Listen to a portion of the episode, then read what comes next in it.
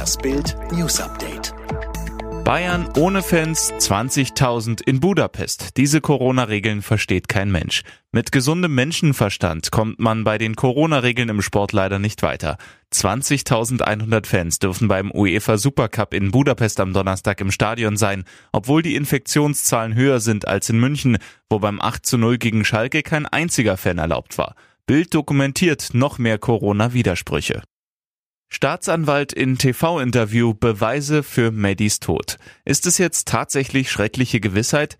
Aus dem Fernsehinterview eines portugiesischen Senders mit dem Braunschweiger Staatsanwalt Hans-Christian Wolters geht hervor, dass es für Maddys Tod Beweise gibt.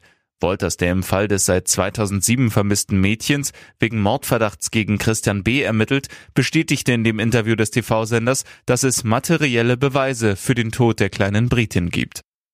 Ab heute Arbeitskampf legt Kliniken und Kitas lahm. Es ist beschlossen, der Streik im öffentlichen Dienst kommt. Ab heute müssen sich Krankenhauspatienten und Eltern von Kitakindern in mehreren Regionen Deutschlands auf massive Einschränkungen durch den Arbeitskampf gefasst machen.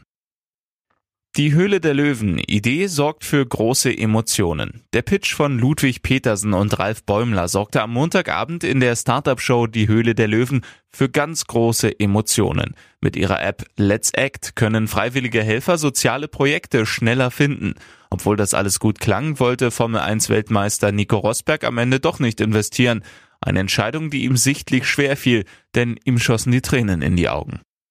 Rosenkrieg bei Peter Maffei. Wo sind seine Millionen? Bei dieser Trennung geht's um Millionen. Peter Maffei und seine Frau Tanja sind zwar geschieden, um die Millionen des Rockstars tobt aber weiterhin ein Rosenkrieg. Da es keinen Ehevertrag gibt, steht Tanja die Hälfte des in den zwölf Jahren Ehe erwirtschafteten Vermögens zu.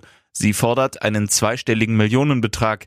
Nach Bildinfos soll Maffei ihr nach der Trennung aber nur einen niedrigen einstelligen Betrag angeboten haben. Das lehnt sie ab. Eine Mediation brach er ab.